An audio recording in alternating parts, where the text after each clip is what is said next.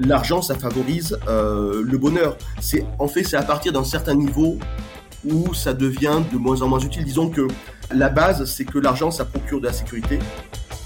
D'être minimaliste, quand tu as besoin de moins d'argent, tu arrives plus facilement au niveau où tu n'as pas forcément besoin de te lever le matin. L'argent, ça donne aussi de la liberté. Et la question, c'est est-ce qu'on utilise bien ou pas bien cette liberté?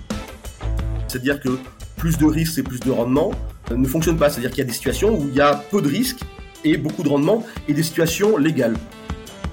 La définition qui, de mon point de vue, est la meilleure, c'est aimer la vie que l'on mène. L'essentiel de l'humanité a toujours été dans l'accomplissement de, choses. Donc euh, se dire euh, on reste devant la piscine, peut-être que c'est un peu compliqué. Hello et bienvenue à toi dans le podcast La Bonne Fortune, l'émission qui te donne les clés pour prendre en main tes finances personnelles. Je suis Ismaël Bernus, un entrepreneur heureux, et avec la bonne fortune, mes invités se livrent sans filtre pour te donner les connaissances et les outils qui te permettent dès aujourd'hui de passer à l'action pour que tu puisses investir selon tes envies, selon tes choix et tes objectifs. Alors vous êtes de plus en plus nombreux à partager cette émission je vous en remercie pleinement. Alors si toi aussi tu es nouveau par ici, je t'invite à t'abonner en un clic à ce podcast et à continuer de poser toutes les questions sur les différents réseaux. Mes invités et moi-même nous ferons un plaisir d'y répondre. Et sans plus attendre, je te laisse découvrir ce nouvel épisode. Let's go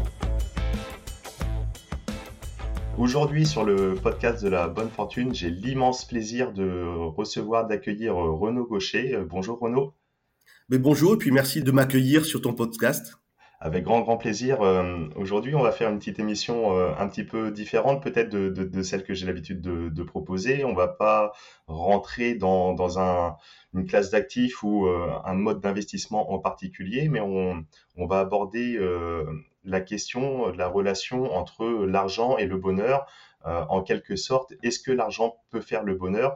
Alors Renaud, tu as un background vraiment très très riche en ce sens. Hein. Tu as tu as fait des études, tu es déjà encore en cours euh, euh, d'études sur ces domaines liés d'une part sur la finance et de l'autre part sur l'étude du, bonheur.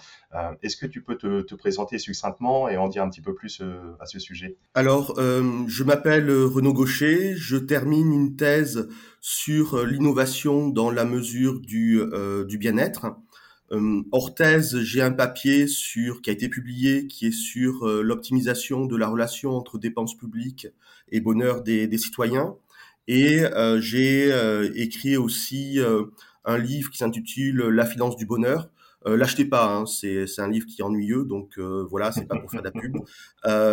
et j'ai écrit aussi un livre, un autre livre ennuyeux qui est sur la psychologie de l'argent et, et l'économie.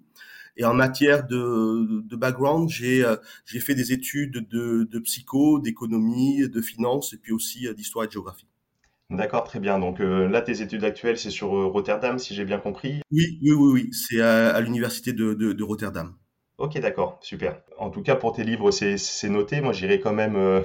tu dis que c'est ennuyé. J'irai peut-être jeter un petit un petit coup d'œil. Non, je confirme, c'est très ennuyeux. dans le sens où ce sont des livres euh, peut-être académiques qui sont destinés à une euh, certaine type de, de personnes. Je, n'écris que des livres ennuyeux. Voilà, c'est clair. bon, au moins, voilà, la, pub est faite. Avant de, de, rentrer vraiment dans le détail de, de, tout ça, je voulais euh, avoir, si tu peux nous donner en quelques mots, toi, ta définition de, l'argent euh, à quoi ça sert C'est quoi Ça représente quoi l'argent pour toi? Euh, L'argent, c'est un moyen, un moyen d'échange. C'est un moyen aussi de euh, de, de, thésauriser pour des échanges futurs. Super. Et, et en quelques mots également, une définition du bonheur? La définition qui, de mon point de vue, est la meilleure, c'est aimer la vie que l'on mène. Et c'est la meilleure pour, de mon point de vue, pour plusieurs raisons. D'abord parce que la plupart des gens ont envie d'aimer la vie qu'ils mènent, parce que s'ils ont des enfants, ils ont envie aussi que euh, leurs enfants aiment la vie qu'ils mènent. Il y a aussi une autre raison, c'est que c'est pas une définition euh, moralisatrice du, bonheur, euh, c'est-à-dire que deux personnes peuvent aimer au même niveau la, vie qu'elles qu'elles mènent, et mais pour des raisons totalement différentes. Et puis enfin, c'est une définition simple, C'est une définition de, quelques mots dont tout le monde peut, se servir pour bah, justement améliorer la vie qu'il mène. Oui, tout à fait. c'est sûr que au, moins c'est relativement simple et puis on peut comprendre que voilà le fait d'être maître de sa vie, de, de, faire des choix, de euh, d'être là en conscience et de pas forcément subir, d'être plutôt acteur de sa vie en quelque sorte, euh, au moins de, ça responsabilise, mais ça peut permettre euh, peut-être d'avoir accès justement à ce bonheur en quelque sorte. Hmm. Est-ce que pour toi, c'est pareil, on va rester sur une dernière définition. La, la, richesse, ça, ça, représenterait quoi pour toi d'être riche? Parce que ici sur l'émission de la bonne fortune, donc on, on parle d'investissement, de construction de patrimoine, d'argent. C'est quoi être riche? Est-ce qu'il y a un niveau de, richesse financière, j'entends par là. Est-ce qu'il y, a, un niveau d'épargne, un niveau de revenu pour être riche? C'est quoi être riche? Euh, Alors donc riche d'un point de vue financier Tout à fait. Ok, je n'en ai euh, aucune idée. Euh, il y, a, une définition que, que j'avais entendue que je trouve plutôt intelligente. C'est de dire qu'une personne riche, c'est une personne qui, le matin, peut ne pas se lever pour aller travailler et euh, avec euh, les revenus qu'elle tire de, de, de, de, ses, euh, de ses investissements, eh bien, elle, n'est pas obligée de, de, de, se lever pour, pour, aller, pour aller travailler. Donc, mais ça, c'est, c'est pas ma définition, c'est une définition que j'ai entendue et que je trouve intelligente sur le sujet. Après, d'un point de vue social, c'est pas une définition qui c'est une définition qui est problématique parce que euh, pour que l'économie tourne, il faut quand même qu'il y ait des gens qui, qui travaillent. Et donc, s'il y a des gens qui ne travaillent pas, ça veut dire finalement qu'ils euh, s'appuient sur, euh, sur le travail des autres. Oui, bien sûr, bien sûr, bien sûr. Et puis, euh, encore une fois, quand on parle de, de bonheur, d'être d'être acteur de sa vie, de pouvoir mener la vie que l'on souhaite, si le but c'est de ne rien faire, je pense que d'un niveau de bonheur, on va peut-être descendre si on ne fait plus rien.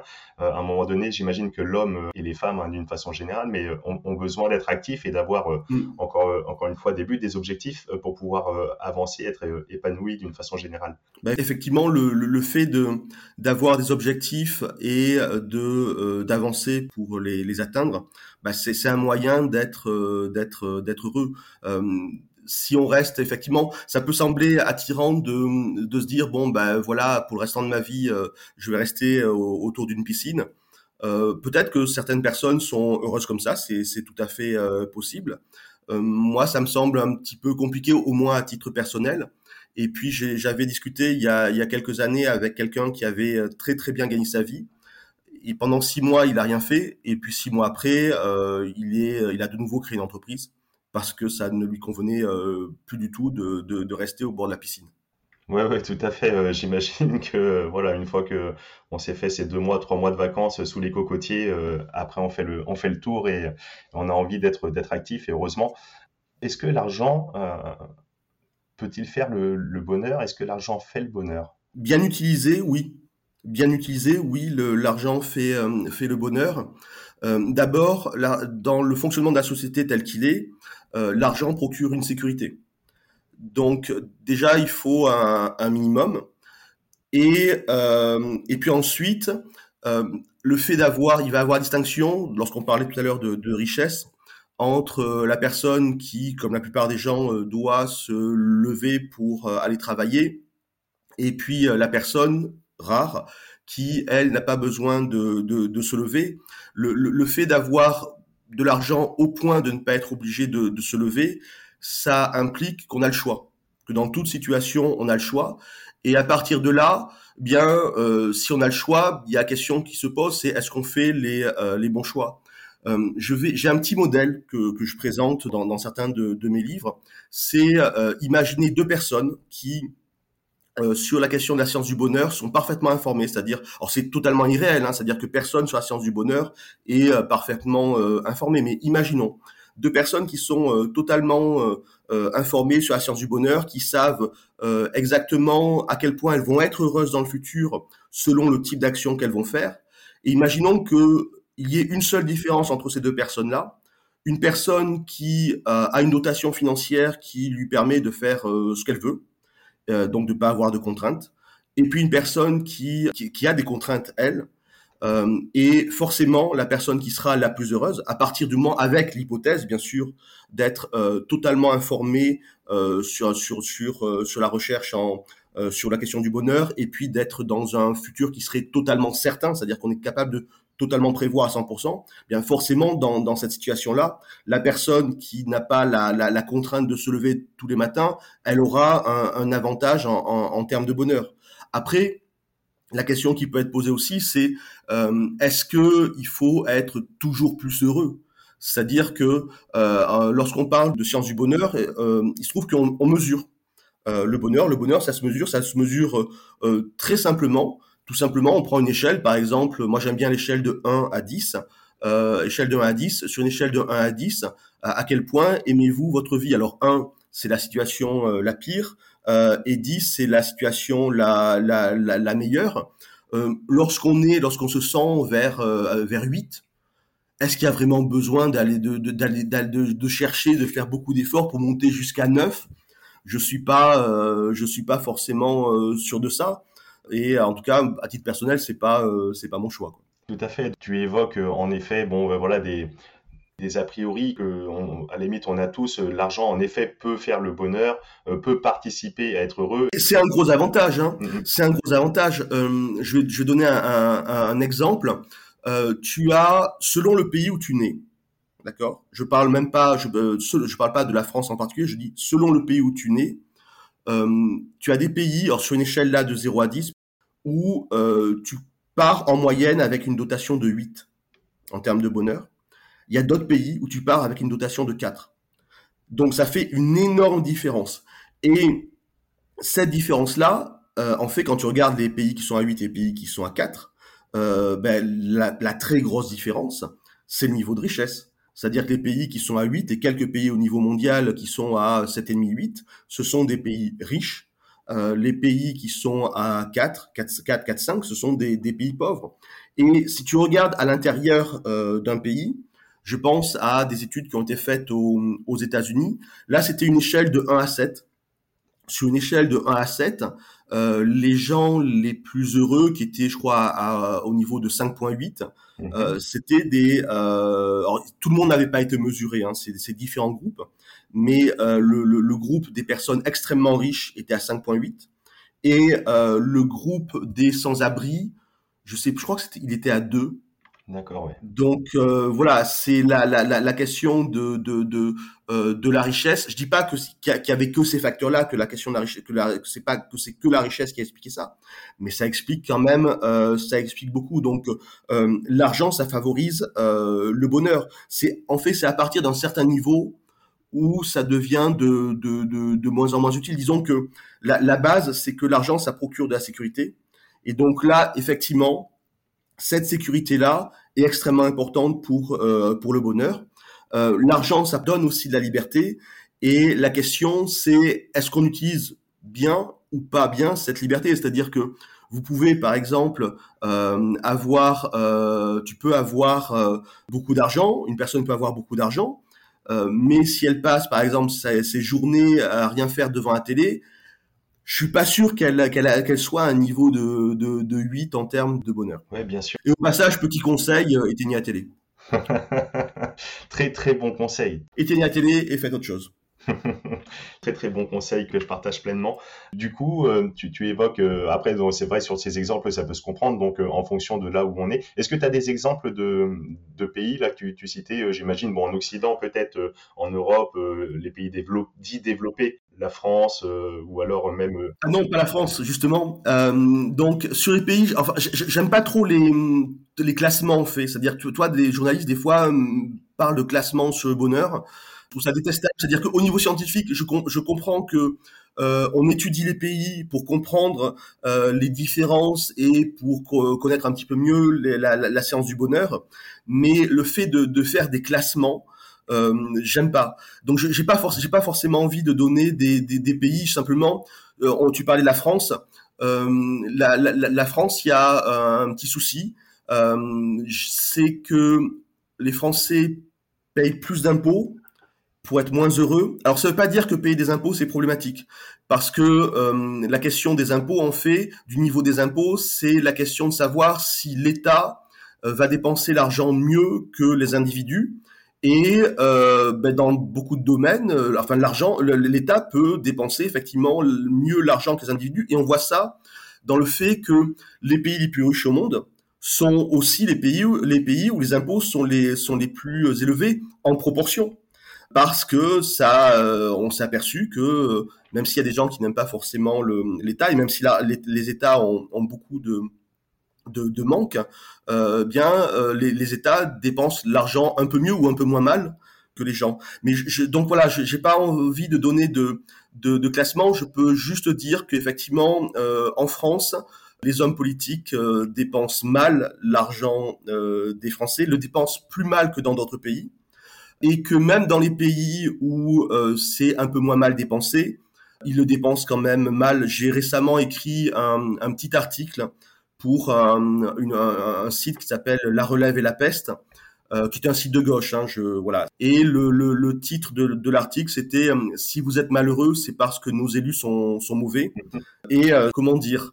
C'était un petit peu, euh, comment dire, il y avait, il y avait un petit peu du putaclic dans, dans, dans, dans le titre, mais c'est en grande partie vrai. C'est en grande partie vrai, c'est-à-dire que lorsque on pense bonheur, on pense effectivement c'est quelque chose qui se joue au niveau individuel, euh, effectivement, lorsqu'on regarde ce qui se vend, ce sont les livres euh, sur euh, comment de développement personnel, sur comment je peux être plus heureux. Mais en fait, les, les facteurs essentiels de bonheur se jouent euh, au niveau collectif, pas forcément au niveau individuel. Et on le voit là dans, dans, l'exemple que j'ai donné, avec des pays où, parce qu'on est dans un pays, on, on, est dans un pays où, en moyenne c'est 8, donc en moyenne c'est 8, ça veut dire qu'il y en a, qui, il y en a quand même pas mal qui sont à 9. Euh, et puis il y a d'autres pays euh, où euh, sur une échelle de, de, de 0 à 10, c'est, c'est 4, 4, 5. Donc ça, ça, ça, ça, joue la qualité des politiques publiques, l'histoire aussi, parce que c'est pas la qualité des politiques publiques aujourd'hui, mais c'est aussi toute l'histoire des, des, des, des, politiques publiques et pas que les politiques publiques. Enfin, euh, il y a aussi, comment dire, des, des, des injustices euh, historiques.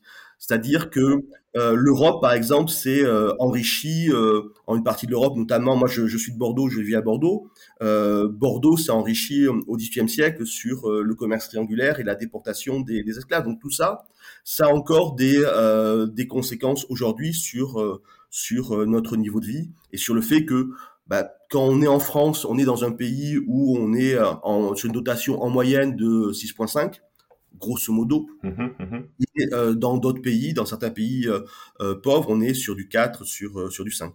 D'accord, ouais, très très intéressant. Mais en effet, oui, ça peut se comprendre en fonction de, là où on est. On a plus ou moins déjà de, de confort matériel, de sécurité, etc. Et ça joue aussi sur, sur excuse-moi de t'interrompre, ça joue aussi sur l'importance aussi des familles. C'est-à-dire que l'exemple que je donnais aux États-Unis, c'est pas simplement des comparaisons d'un pays à l'autre. Ça peut être effectivement d'une famille à l'autre pour des raisons financières ou pour des raisons autres. Euh, il peut y avoir des, des, des familles qui sont euh, où il y a une culture familiale qui, qui rend plus apte à être euh, un peu plus heureux ou un peu ou un peu plus malheureux. On a bien compris qu'il n'y a pas que la question euh, de l'argent, la question financière, mm. mais ça a quand même son importance et son lot. C'est très important. Et ça peut se comprendre. Et donc pour pour le ramener à, à l'échelle de, de l'individu, euh, donc de, de chacun, euh, tu parles de, en effet, d'une corrélation donc entre l'argent et, et, le bonheur. Un lien de causalité. Co corrélation, t'as pas forcément de causalité. Là, il y a un lien de causalité qui n'explique pas tout qui va plus fonctionner sur certains niveaux de, richesse, mais sur la plupart, sur ce que vivent la plupart des gens, euh, ça, a une influence. Exactement, et donc c'était ma question. Est-ce qu'on peut faire le lien avec, euh, la, par exemple, la pyramide de Maslow? Euh, Je m'explique dans, le sens où euh, tu as parlé de besoins donc de, sécurité. Il y a les besoins physiologiques, peut-être en premier lieu, bon, ben forcément de, de survie, etc. La sécurité, c'est global, c'est-à-dire que lorsque tu as de l'argent, tu, dans le monde dans lequel on est, c'était pas, c'était pas vrai euh, au, euh, XVIIe ou XVIIIe siècle, parce que lorsqu'il y avait plus de, euh, plus de nourriture du fait de famine, que tu de l'argent ou pas d'argent, s'il y a plus de nourriture, il y a plus de nourriture. Mais aujourd'hui, euh, si tu as de l'argent, tu vas au supermarché, et puis euh, tu, euh, tu manges. Donc le, le, terme de sécurité, la, la sécurité financière, la sécurité qu'apporte l'argent, pardon, euh, c'est au sens large. C'est le toit, c'est euh, l'accès à la médecine, euh, c'est le fait de pouvoir euh, sortir. J'avais vu une étude, une vieille étude qui montrait que le fait d'avoir une voiture, ça permettait d'avoir plus d'amis. par exemple. Mhm. alors après, ça ne dit rien sur la qualité des amitiés, mais ça permet de, effectivement de rencontrer plus de monde, d'avoir plus plus d'amis. Donc la question de la sécurité qu'apporte l'argent, c'est quelque chose de plus de plus général. Ça, ça, englobe beaucoup de choses de la pyramide de, de Maslow et notamment les besoins physiques, mais pas seulement. Ouais, bien sûr, exactement, parce qu'après, donc sur les niveaux élevés, là, tu parles peut-être d'avoir euh, d'avoir une belle voiture, quelque chose. Donc là, il y a peut-être le besoin soit d'estime, soit d'appartenance euh, qui rentre en compte, etc., etc. Et donc, euh, quand on voit cette pyramide de Maslow, donc si je dis pas de bêtises, donc besoin psychologique, ensuite de sécurité, besoin d'appartenance, besoin d'estime, et le dernier lieu, besoin de s'accomplir il peut y avoir une influence de, de, de l'argent dans, dans, toutes les phases. Euh, alors deux choses, je crois, c'était besoin physiologique, je pense, la, la base. Et puis l'autre point aussi, c'est qu'on parle de pyramide de Maslow, mais en fait Maslow n'a jamais présenté ça sous une forme de pyramide. C'est euh, par la suite, c'est lui, il présente ça sous la, sous la forme d'une hiérarchie en fait. Euh, il y a d'autres hiérarchies, c'est celle de Maslow est la plus connue, mais il y a d'autres euh, d'autres chercheurs qui ont proposé d'autres d'autres hiérarchies. Mais en tout cas, l'argent euh, peut jouer une influence à tous les niveaux. Il y a certains niveaux où, l'argent joue davantage euh, sur les questions des, des, des, besoins physiologiques dans une société qui est une société qui fonctionne sur le commerce, c'est-à-dire qu'on n'est pas euh, comme il y a 300 ans, dans où, il y a 300 ans, 95-99% des, des gens qui vivaient étaient dans un système euh, d'autosuffisance, c'est-à-dire qu'ils produisaient euh, ce qu'ils consommaient et il y avait euh, très peu de, finalement de, euh, commerce.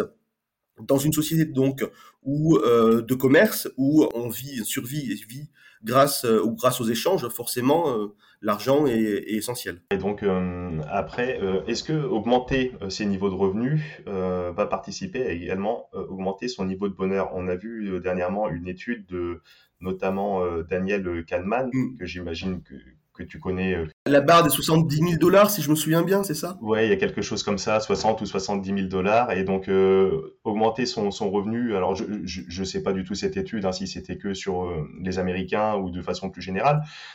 Non, je pense que c'était une étude américaine. Enfin, c'est une étude sur les Américains. Ces personnes américaines qui augmentaient, soi-disant, enfin voilà, qui, qui augmenteraient leur revenu jusqu'à un niveau de 70 000 dollars, verraient en parallèle augmenter leur niveau de bonheur et passer c'est cette barre de de 70 000 dollars, euh, bon voilà, le, niveau d'argent accumulé, euh, de revenus en tout cas euh, supérieur, n'augmenterait pas spécialement, par contre, le, bonheur. Est-ce que tu partages un petit peu, un petit peu ça? Est-ce qu'on pourrait se le transposer nous en France? Je pense que l'argent apporte une sécurité et une liberté jusqu'à un certain niveau, mais que la qualité des décisions individuelles est extrêmement importante. C'est-à-dire que je suis pas sûr que déjà les États-Unis c'est assez particulier parce que c'est un pays où euh, par exemple on peut une personne peut avoir un cancer, avoir plusieurs plusieurs millions de dollars de en, en épargne et puis tout perdre euh, parce que tout tout pas tout perdre tout dépenser pour pouvoir se, se soigner parce qu'on est dans ils sont dans un système euh, de santé qui n'est pas aussi euh, performant que le nôtre. En fait, c'est le système, notre système de santé, qui, est un système de santé on va dire dans les pays d'Europe de, l'Ouest, il y a quelque chose d'extrêmement intelligent parce que ça permet aux gens de ne pas avoir besoin de beaucoup d'argent.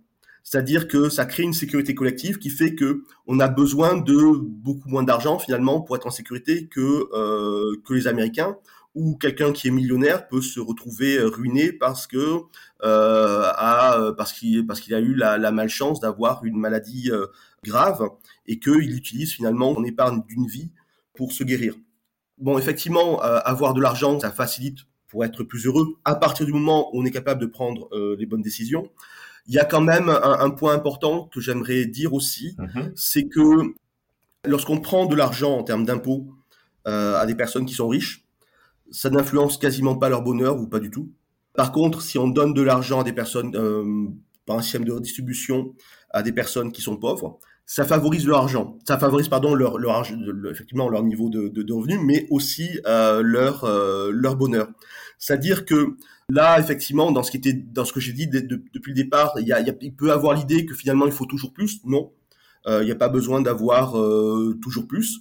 Euh, et même il y a des niveaux de, de richesse qui sont pas forcément si hauts que ça. Ou si on prend de l'argent à des personnes relativement riches, euh, ça n'aura aucune influence sur le niveau de bonheur. Par contre, euh, ça, niveau de bonheur mesuré comme le fait d'aimer la vie que l'on mène. Mhm. Alors peut-être effectivement lorsqu'ils euh, lorsqu'ils signeront le chèque au fisc, sur ce moment-là, ils auront un moment où euh, qui sera pas forcément sympathique. Mais ça, je pense que c'est pour à peu près tout le monde et je m'inclus dedans.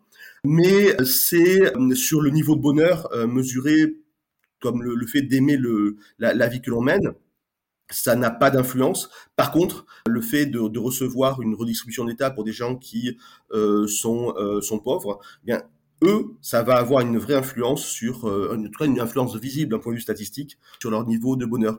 Et puis sur sur l'enquête de de Kahneman euh, et de Dayton, et puis peut-être qu'il y avait un troisième chercheur aussi, Dayton ou Dayton, je me souviens plus, on dit. Mm-hmm. C'est euh, donc c'est effectivement aux États-Unis, mais il y a la question qu'on peut se poser aussi, c'est-à-dire que est-ce qu'il n'y a pas des choses qu'on peut faire qui peuvent remplacer le fait d'avoir 70 000 dollars?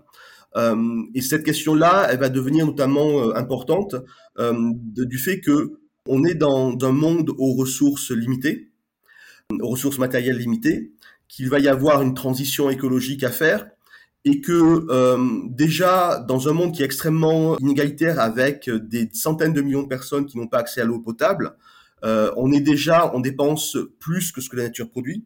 Et donc, euh, bah, il va falloir passer à un autre modèle de, de, de vie. Et dans ce modèle-là, je suis pas sûr que euh, le fait qu'on ait 70 000 euh, dollars, que 7 milliards de personnes ou 8 milliards de personnes et 70 000 dollars par an soit possible. Donc, euh, ou alors il faut faire de l'hyperinflation. Et là, bon, les 70 000 dollars euh, vaudront pas grand-chose. Mais euh, l'étude est, intéressante.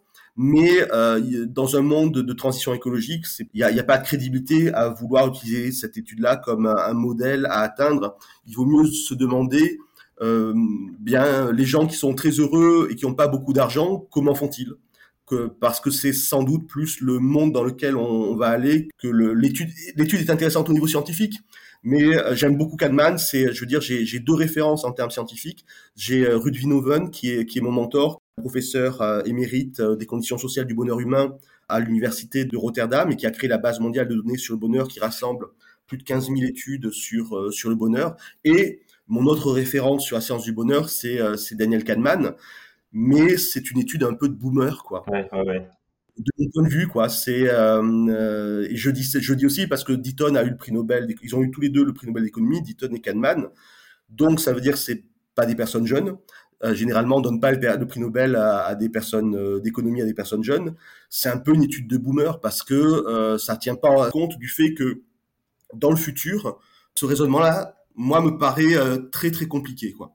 Il faut voir la chose dans sa globalité, bien sûr. Et euh, euh, on avait fait d'ailleurs sur, sur, ce podcast une émission très intéressante sur le minimalisme, euh, en quelque sorte dépenser mieux, oui. dépenser moins peut-être. voilà, on est entouré, on est entouré dans nos maisons d'objets, de, de, choses, etc., etc. Est-ce qu'on en a vraiment besoin? On peut se poser la question. ceci dit, c'est pas incompatible avec l'envie de se développer, de vouloir faire des investissements, d'être minimaliste quand tu as besoin de moins d'argent, tu arrives plus facilement au niveau où t'as pas forcément besoin de te lever le matin.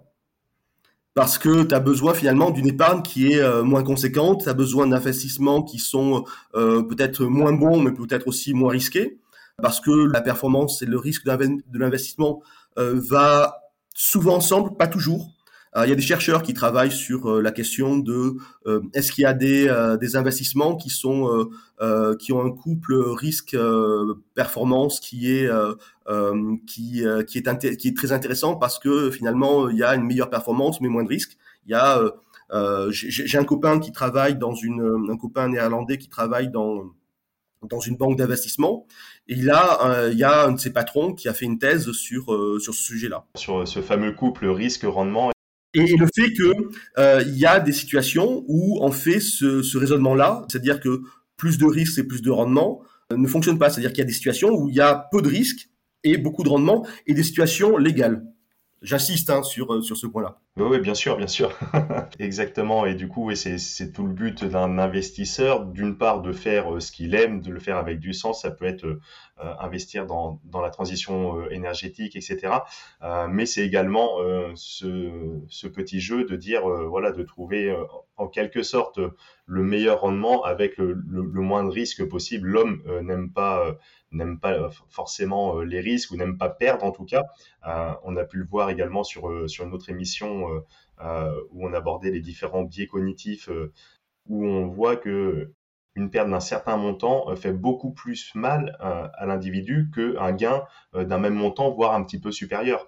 C'est Kahneman et Tversky. Mm, mm, mm, Ils ont eu le prix, enfin Kahneman a eu le prix Nobel pour ça. Tversky, je crois, n'a pas eu parce qu'il est décédé un petit peu, un petit peu avant. Est-ce que donc du coup on peut être euh, pour le coup, heureux à, entreprendre, à investir en étant peut-être en, recherchant un certain résultat, un certain niveau de, de revenus in fine que, les investissements rapportent, mais est-ce qu'on peut être heureux? Euh, je parle souvent d'investir avec du sens de faire ce qu'on a envie, de faire ce qu'on aime.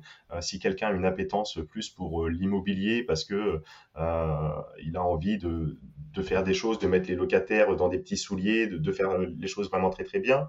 Euh, d'autres vont être sur euh, la transition énergétique par exemple, ou d'autres choses, euh, ou la bourse. Est-ce qu'on peut être heureux à entreprendre des, actions d'investissement comme ça? Est-ce que tu as un avis là-dessus? Je pense que oui, il y a des gens qui peuvent être totalement passionnés par l'immobilier et qui même vont pas forcément le voir comme un travail.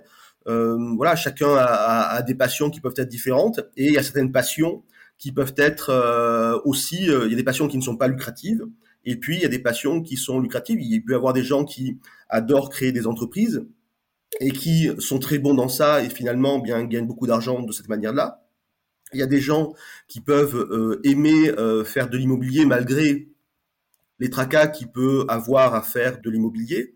il y a des gens qui peuvent aimer la bourse, être passionnés par par la bourse. Donc on peut, il y a des passions qui sont lucratives. Euh, à titre personnel, moi j'ai des passions qui ne, qui ne sont pas, mais il y a des passions qui euh, qui sont effectivement euh, qui, qui ont qui ont l'avantage d'être lucratives. Et finalement, dans cette passion-là, le, ce qui est important, c'est finalement pas que ce soit lucratif, c'est simplement la personne est dans une passion et coup de chance, c'est une passion qui en, même temps lui amène un certain niveau de, richesse. On voit des gens qui euh, n'auraient pas forcément, font partie des gens qui n'ont pas forcément besoin de continuer de travailler et qui euh, continuent de, travailler parce que ça, ils sont dans quelque chose qui euh, les passionne. Il y a aussi des gens qui, qui, qui continuent de travailler alors qu'ils n'ont pas forcément besoin de travailler, aussi parce qu'ils ne savent pas forcément quoi faire d'autre. Ça peut arriver aussi. On le voit, il y a beaucoup de chefs d'entreprise qui sont euh, potentiellement à un âge euh, où ils pourraient prendre leur retraite et qui, restent accrochés comme ça à leur, travail, etc., à leur boîte. Euh. Aussi par passion. Moi, tout à l'heure, je, parlais de, mon mentor. c'est un monsieur qui a est qui est relativement âgé, qui pourrait être à la retraite depuis très très longtemps, depuis plusieurs années, et sa passion c'est la recherche. Et voilà, il continue quoi et il continue. Et euh, moi, je me souviens, c'était il y a il y a cinq ans, quand j'allais à Rotterdam, on m'avait dit qu'au mois d'août, il y avait personne au, laboratoire. Et mais au mois d'août, euh, il y avait une personne au laboratoire, c'était mon mentor, qui, c'est-à-dire tous les petits jeunes, eux, avaient pris des vacances.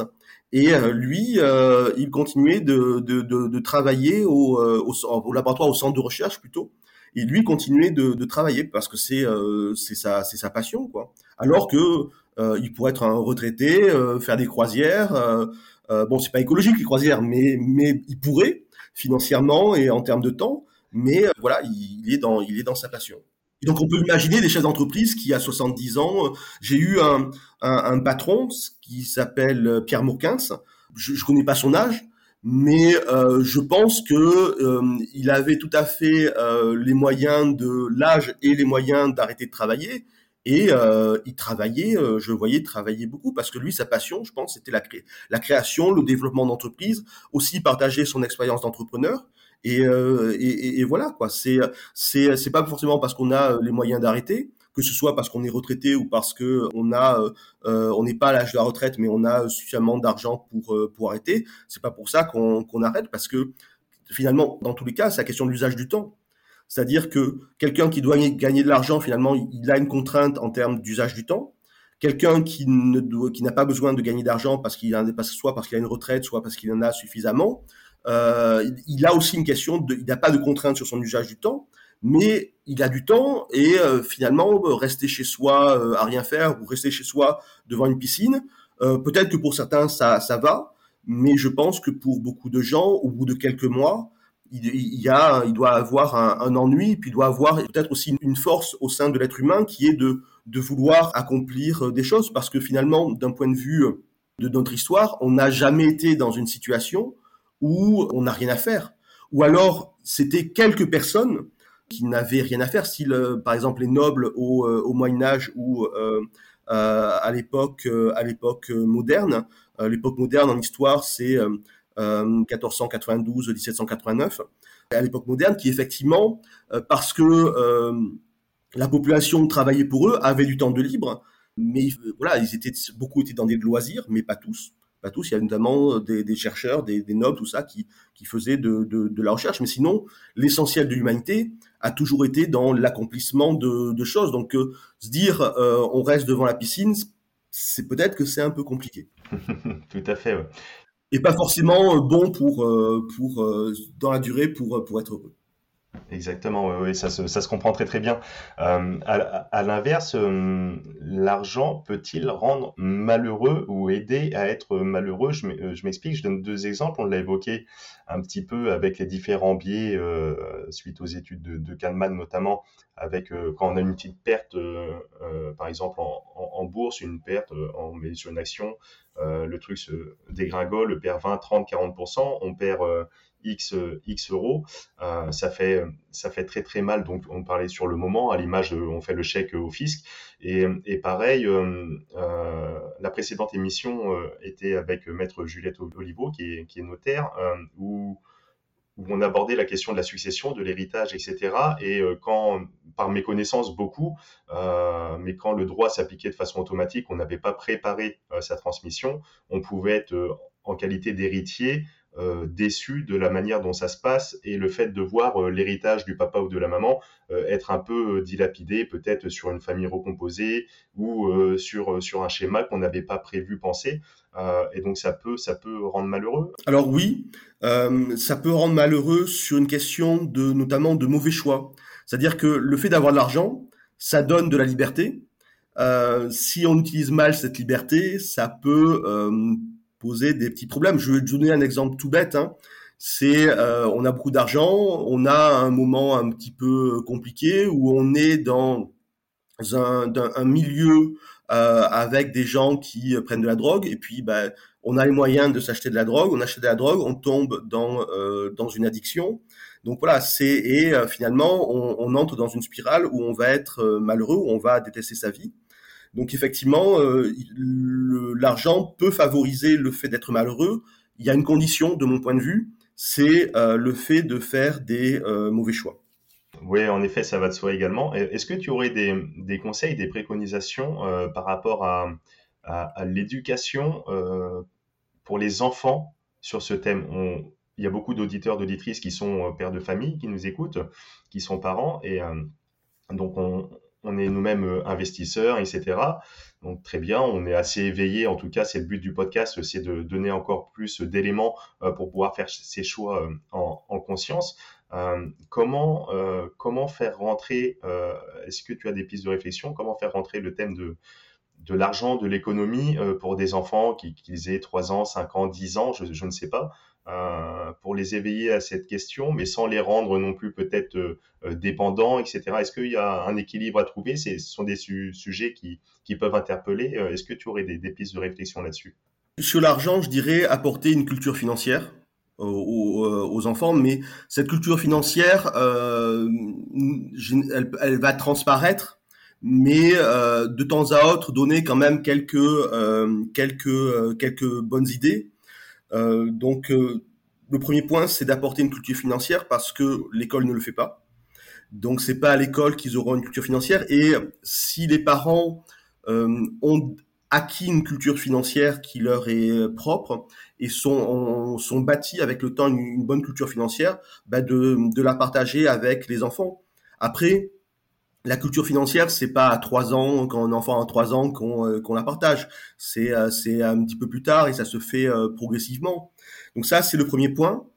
Et puis le deuxième point, d'apporter une culture sur la science du bonheur, c'est-à-dire que là encore, c'est quelque chose que que l'école ne fait pas il euh, y a y a pas de d'études de, la science du bonheur euh, alors que bah, c'est euh, ce serait quand même utile dans dans la vie et notamment en termes pas simplement de, développement personnel mais surtout de de connaissance de, de, de, soi. Donc ça, c'est les deux points que, que je dirais, apporter une culture financière aux, euh, aux enfants et puis apporter aussi euh, une culture sur, euh, sur euh, le bonheur, sur la science du bonheur. Super intéressant et c'est sûr que l'école reste sur un schéma de connaissances pure et dure et ne travaille pas forcément d'une part sur les questions de, comme tu le dis, de, connaissances d'éducation financière et ni même de connaissances d'éducation du bonheur ou je ne sais pas si on peut faire parler de, connaissances émotionnelles en tout cas ça se développe peut-être avec du Montessori ou, ou des, programmes parallèles, mais, euh, ça reste, je pense, très très limité. Je pense que les questions sur la science du bonheur sont très mal connues, notamment en France. Quand je parle de, de bonheur, euh, je parle de bonheur au niveau scientifique. Ça inclut des questions de, la, de connaître un petit peu la philosophie du bonheur, ce qui a été fait par des philosophes, mais ça ne peut pas être que la question du bonheur d'un point de vue euh, philosophique, parce que on apprend énormément de choses par le fait de, de mesurer. Et la mesure, lorsqu'on passe, lorsqu'on fait de la mesure, on n'est plus dans de la philosophie. Sur la science du bonheur, les bases de la science du bonheur sont des bases qui sont issues de la philosophie. C'est-à-dire que il y a deux grands courants sur euh, sur la science du bonheur. Il y a le courant qui est dominant, qui est le courant hédonique, et c'est le courant dans lequel je m'inclus. Et la définition aimer la vie que l'on mène euh, s'inscrit dans, dans ce courant. Et, euh, et, ce courant vient de, notamment de la philosophie euh, grecque, euh, et euh, avec Épicure notamment. Et puis il y a aussi le, courant eudémonique, où là c'est plus le bonheur comme fonctionnement optimal. Et ce courant vient de la philosophie grecque aussi, avec notamment Aristote. Donc la philosophie c'est euh, une bonne base. La philosophie du bonheur, c'est une bonne base, mais la science du bonheur, ça va au-delà de la question de euh, de la philosophie. Et tu parlais de, la question des, émotions. Oui, c'est effectivement important. C'est-à-dire que dans le, le fait d'aimer la vie que l'on mène, euh, aimer la vie que l'on mène, c'est une définition que qu'utilise Ruud mon, mon mentor. Et dans son modèle, il y a deux grandes sources d'information pour évaluer à quel point on aime la vie que l'on mène. Il y a une source d'information qu'il appelle le contentement. Le contentement, c'est la différence entre la vie que l'on a et celle qu'on aimerait avoir. Et là, finalement, il y a deux leviers. C'est soit rapprocher euh, euh, la vie que l'on a de celle qu'on aimerait avoir, euh, c'est-à-dire bah, faire des efforts pour euh, petit à petit arriver un peu plus vers notre vie idéale. Et l'autre moyen, c'est aussi de euh, finalement d'avoir moins de d'attentes, de réduire ses attentes. Mm-hmm. Et puis l'autre source d'information, qui est la source principale, c'est euh, ce qu'il appelle le niveau hédonique des affects, c'est-à-dire finalement la prise en compte des, des, des émotions.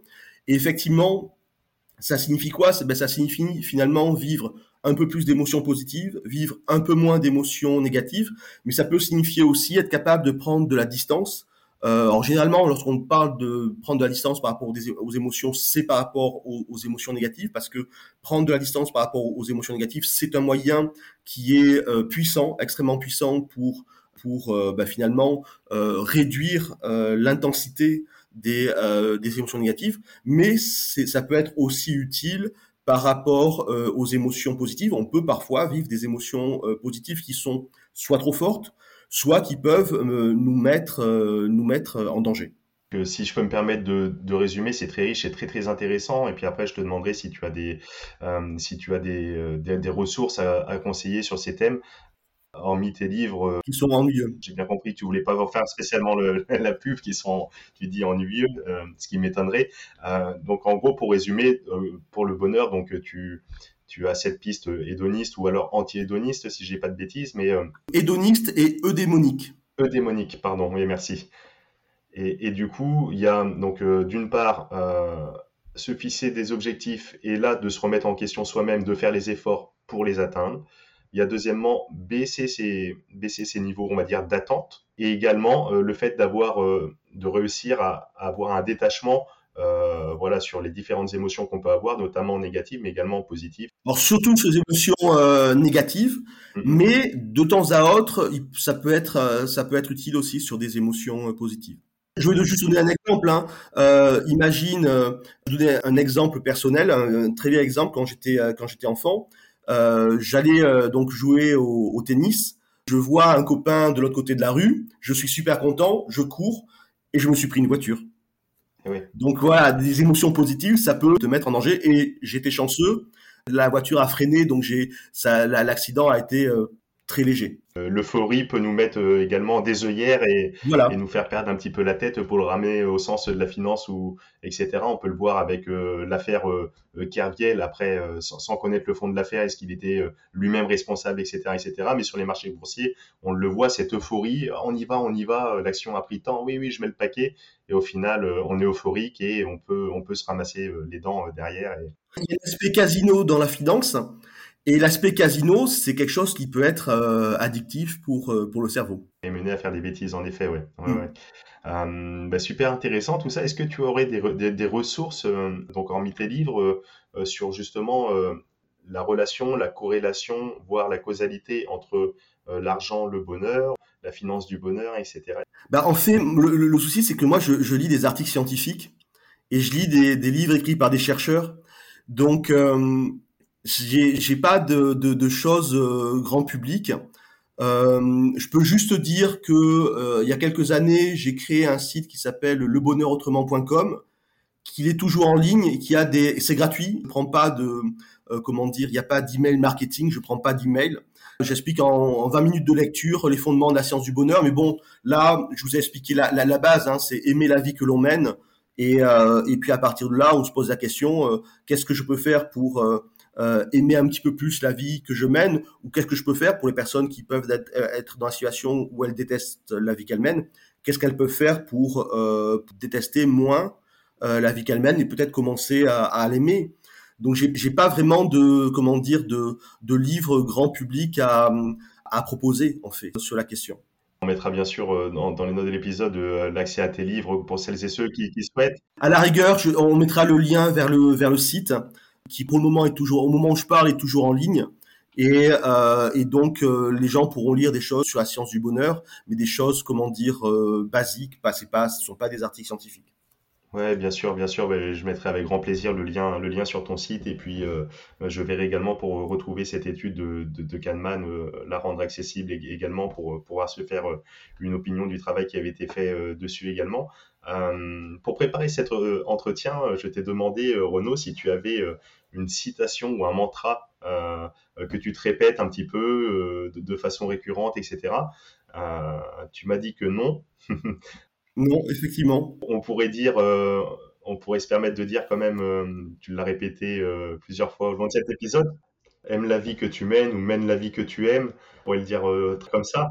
Non, non, même, pas, même pas, parce que euh, j'ai fait des choix dans ma vie où j'ai euh, volontairement fait des sacrifices dont je savais qu'ils me rendraient moins heureux. D'accord. Donc c'est-à-dire que le, enfin, au début, je parlais de la question de maximiser, de chercher à maximiser ou non euh, son bonheur. moi, je suis pas sur une démarche de, de maximisation. J'essaie de faire en sorte qu'il descende pas en dessous d'un certain niveau. Euh, mais euh, je suis pas parce que là c'est un peu désagréable quand même. Mais euh, quand ça descend pas en dessous d'un certain niveau, mais je, je, je ne suis pas dans une démarche de, de maximisation. Euh, voilà, je, je termine une thèse. Euh, faire une thèse, c'est pas un chemin heureux. Donc euh, voilà, je suis pas dans une démarche de maximisation. J'essaie juste d'avoir un, un, un, bon niveau, mais mais sans plus. Très bien. Euh, est-ce que à titre euh, personnel, euh, tu investis sur différentes classes d'actifs? Ben, En fait, la, seule classe d'actifs sur laquelle j'ai investi, c'est moi, en faisant des études, des tests, des choses comme ça. Mais non, en fait, je dois faire partie des 10% les plus pauvres de la population française en termes de patrimoine. Donc non, non. Disons que l'argent que j'ai eu, que j'ai, que je gagne, je, je l'utilise dans, dans des choses qui sont intéressantes pour moi et c'est pas de j'ai investi effectivement dans le fait de euh, de pouvoir faire des études Euh, j'ai investi dans le fait d'avoir du temps pour écrire des livres. Mhm. Et euh, j'ai investi dans le fait de euh, faire une thèse. Donc voilà, j'ai bon, j'ai juste une épargne de précaution. D'accord, très bien. Et avec ton parcours, avec, tu l'évoquais, ces différentes personnes que tu as croisées sur ton chemin jusqu'à jusqu'à aujourd'hui, des, des, personnes qui avaient monté des boîtes, qui avaient investi, qui, qui étaient comme ça sur un certain niveau. Est-ce que tu aurais des recommandations euh, aux, auditeurs, aux auditrices qui nous écoutent, qui, qui se lancent dans le chemin euh, de l'investissement, mais au travers euh, les différents parcours que tu as pu observer, un conseil peut-être à donner pour peut-être d'une part soit gagner de l'argent, mais également d'être heureux sur ce chemin. Sur la question de l'argent, avoir une petite avoir une petite sécurité financière. Euh, ça, c'est euh, le, le, le, point qui me semble important, notamment si, euh, bah, si, si, ces personnes ont, ont des enfants. Euh, moi, j'ai pas d'enfants, donc j'ai juste à me préoccuper qu'il y ait plus d'argent qui rentre euh, à chaque, chaque mois que ce qui sort. Et en plus, je suis un peu minimaliste, même beaucoup minimaliste, donc j'ai pas forcément besoin de, de, de, de, beaucoup d'argent.